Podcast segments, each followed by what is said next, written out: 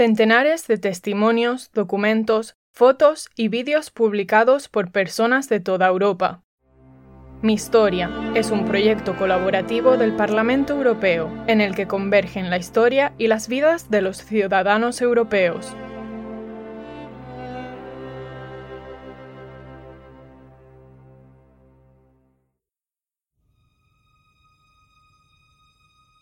Paul Colowald nació en 1923 en Wissemburgo, una pequeña localidad francesa de Alsacia. Por su ubicación geográfica, la región ha sido anexionada por los alemanes en más de una ocasión a lo largo de su historia. Periodista de profesión, Colowald fue director general de información en la Comisión Europea y en el Parlamento Europeo. En los años 80 dirigió además el gabinete del presidente del Parlamento Europeo, Pierre Flimlin. Su trabajo está vinculado a la construcción de la Unión Europea. Paul Colowald nos habla de su juventud, marcada por la guerra. Ma jeunesse, eh, il faut pas oublier que je suis né en 1923. Mi juventud, no hay que olvidar que yo nací en 1923. Así que viví la guerra de 1939-1940. Tras la derrota francesa, Alsacia fue anexionada. Anexionada, que no ocupada. Son dos palabras distintas. Francia fue ocupada. Estaba la mitad norte y la mitad sur, y todo eso, con todos los problemas que algo así acarreaba. Como yo quería hacer porque en 1939 yo estaba en el bachillerato europeo y preparándome para la segunda sesión que me permitiría presentarme a los exámenes de ingreso en San Sir. San Sir es la escuela de los oficiales. Todo esto se fue a pique, claro, cuando fuimos anexionados. Y entonces, con la ingenuidad de la juventud, pensé, bueno, pues la guerra se acabará, espero que la ganemos y ya si eso retomaré mi proyecto la guerre finira, et, j'espère bien que nous gagnerons, et que je pourrai reprendre mon projet. Joven e inocente, el primer objetivo de Paul Colowald es escapar a la propaganda nazi. Durante sus estudios entra en contacto con profesores de gran prestigio.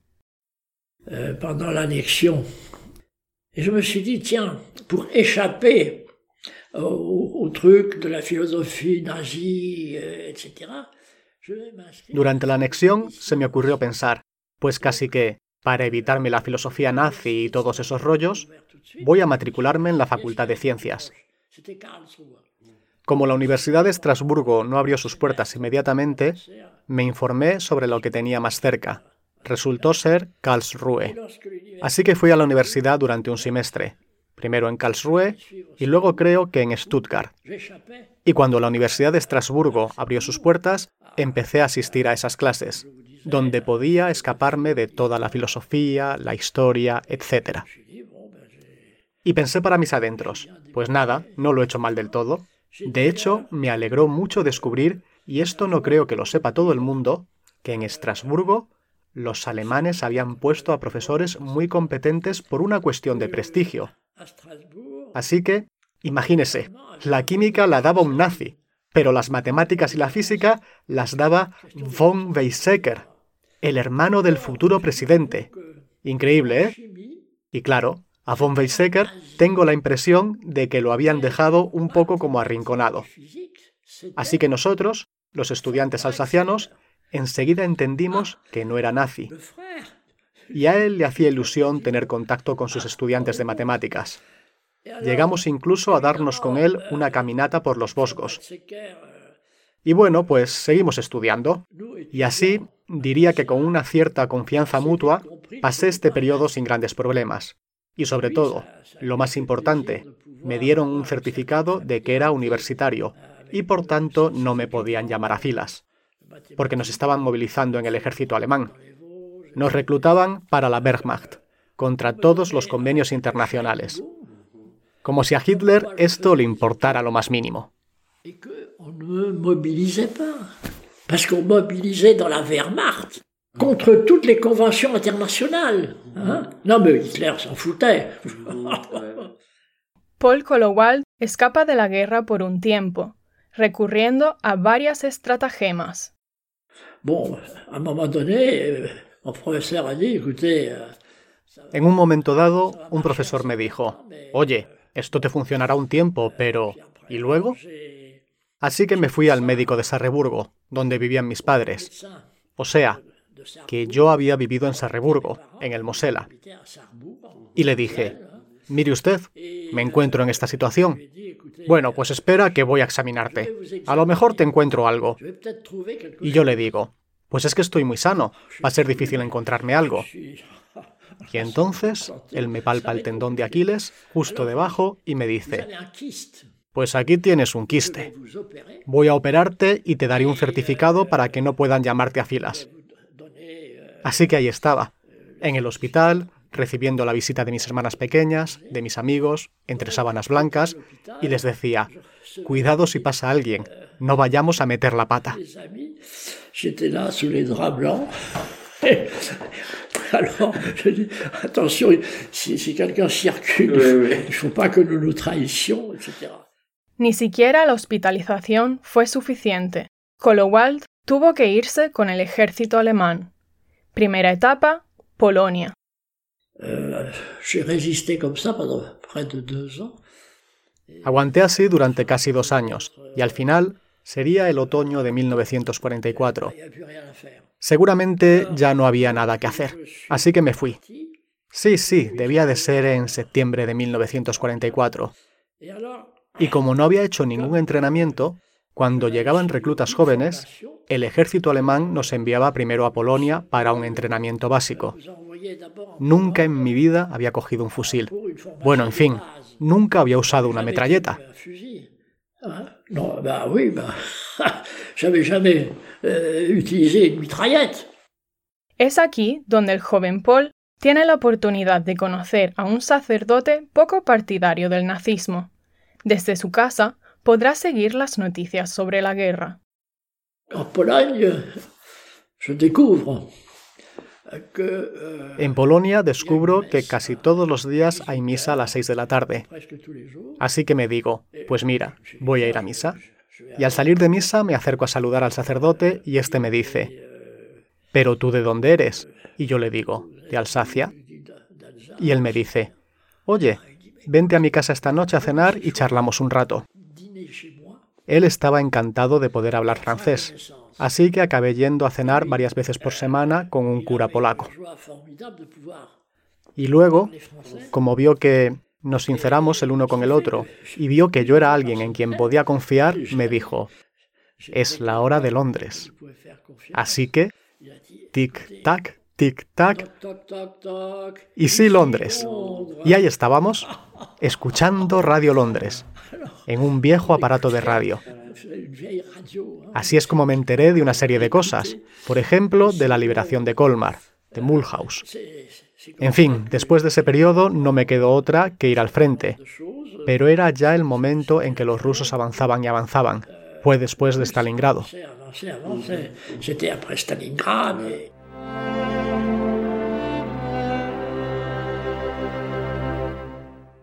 Kolowald se convierte en el asistente de un oficial alemán. Comme j'avais fait ces études, on m'avait mis dans le génie. J'ai été Como tenía estudios, me destinaron al arma de ingenieros. Me pusieron, como era estudiante, me colocaron de ayudante del Oberfeldwebel, un rango que es casi como un oficial, una especie de sargento, el rango más alto entre los suboficiales. Y entonces llegamos, creo que estábamos a la altura de Brandenburgo, y el ejército alemán empieza, retirada, retirada, retirada. Y al llegar un cierto momento, aquello era un poco, pues, como todas las retiradas, la desbandada. Paul Kolowald aprovecha la primera oportunidad que se le ofrece. Por suerte, la fortuna no tarda en sonreírle. Été blessé. Mi sargento resultó herido, así que hubo que improvisar. Había una pequeña granja en el lugar donde combatimos, y yo le dije, mire, vamos donde esos campesinos que nos recibirán bien, piensen lo que piensen de los alemanes, que después de todo está usted herido. Y luego llegamos allí y, bueno, Él se mete en la cama y entonces yo empiezo a maquinar la forma de escapar, porque los dos frentes se estaban acercando y debíamos de estar a 35 o 40 kilómetros del río Elba. El sargento estaba tumbado y yo le digo, ¿se encuentra usted bien? Sí, pero me duele. Y le digo, oiga, sé que tiene en la cantimplora un magnífico snaps. ¿Así me dice? Pues échese un buen trago, ¿no? Glu, glu, glu, glu, glu, glu, glu. Se quedó Roque, totalmente cao. Aún me acuerdo. Estábamos en un establo. Había cinco o seis vacas, había un retrete. Ya sabe, esas cosas grandes con un agujero. ¿Y qué hago yo? Veo un clavo con un mono de trabajo colgado. Así que, como se puede imaginar, tengo que pensar rápidamente. Cojo mi uniforme, lo tiro con toda mi documentación y me pongo esa especie de mono y me digo, bueno, ¿no estamos muy lejos del Elba? Pues nada, a la aventura. Ya iremos viendo. Así que empiezo a caminar, porque había sido scout. Y mirando al sol, sabía que el Elba estaba por ese lado. Camino hacia el Elba. Entro en una población, una localidad bastante importante, y llego a un cruce. ¿Y qué suele haber en un cruce? Pues motoristas. Ya se imagina. Con ese chisme enorme cruzado al pecho, y siempre en pareja uno conduciendo y el otro en el sidecar. Así que llego allí y otra vez tengo que pensar con rapidez. Me detiene. Documentación. Papeles, papeles. Como había algunos jóvenes franceses a los que les habían obligado a trabajar en fábricas en Alemania, decido hacerme pasar por uno de ellos y les digo, sí, barracón, barracón, camaradas, barracón, bum, bum, bum, fuera, fuera, no papeles empiezan a mirarse entre ellos. Yo creo que, como iban ya de retirada, estaban bastante cansados. Así que se miran el uno al otro y luego el que era el jefe le dice al otro, Deja que se vaya. Y yo hago como que no entiendo y digo, No papeles, no papeles. Y ellos me dicen, Venga, va, vete, vete. Nix papier, nix papier.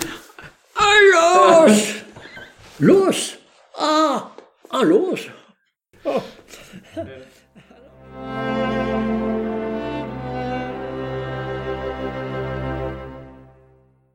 El río Elba significa la libertad y la vuelta a casa. Je marche vers, vers l'Elbe Voy caminando hacia el Elba y a medida que avanzo 5, 10 kilómetros antes había, me encuentro con otros que salían de... Algunos a los que los habían llevado a los campos de concentración bastante tarde y que todavía podían caminar. Y luego exprisioneros franceses. La desbandada, vaya. Así que llegamos al Elba. Pero, ah caramba, Resulta que los americanos están en la otra orilla y no nos van a enviar una barca diciendo, caballero, ¿tiene la amabilidad de embarcar? Así que le digo a uno de los otros franceses, pues los americanos están ahí, pero no nos van a ofrecer primera clase ni nada por el estilo. ¿Qué hacemos? Y como al otro lado había una casa en ruinas, va y me dice, mira, somos dos, somos lo bastante fuertes y vamos a empezar porque habíamos visto que los americanos habían llenado los vagones de ganado. Iban a tope de gente y decían, ya no queda sitio, ya no queda sitio.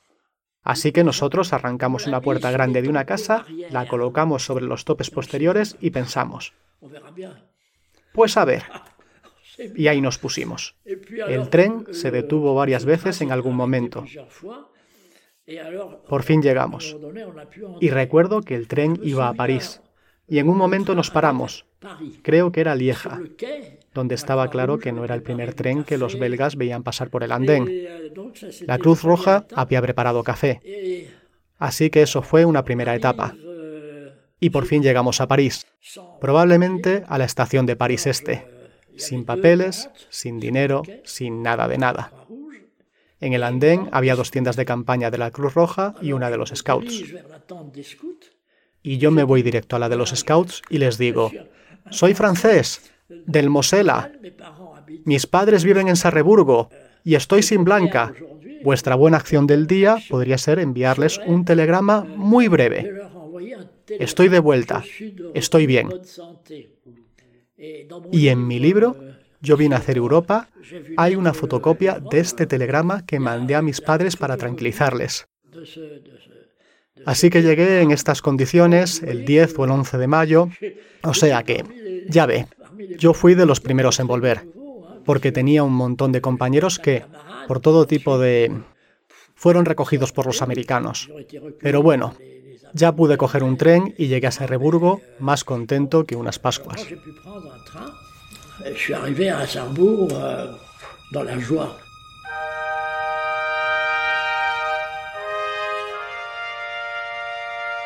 Paul Colowald está de vuelta en Sarreburgo y en su casa de Alsacia. Retoma su vida y se convierte en periodista. Luego empieza a trabajar para la CECA, la Comunidad Europea del Carbón y del Acero, creada en 1952. Es allí donde conocerá a los padres fundadores de la Unión Europea. Pero esta historia se tratará en un segundo episodio dedicado a Paul Colowald, realizado a partir de la entrevista con el señor Walter Mabrich, director general de traducción del Parlamento Europeo.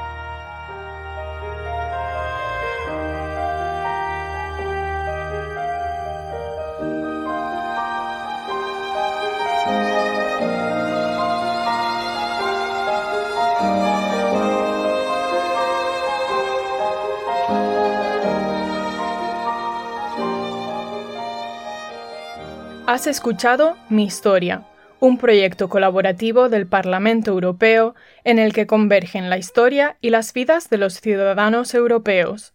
Puedes escuchar más podcasts del Parlamento Europeo en la página web Europarl Audio y en el portal My House of European History.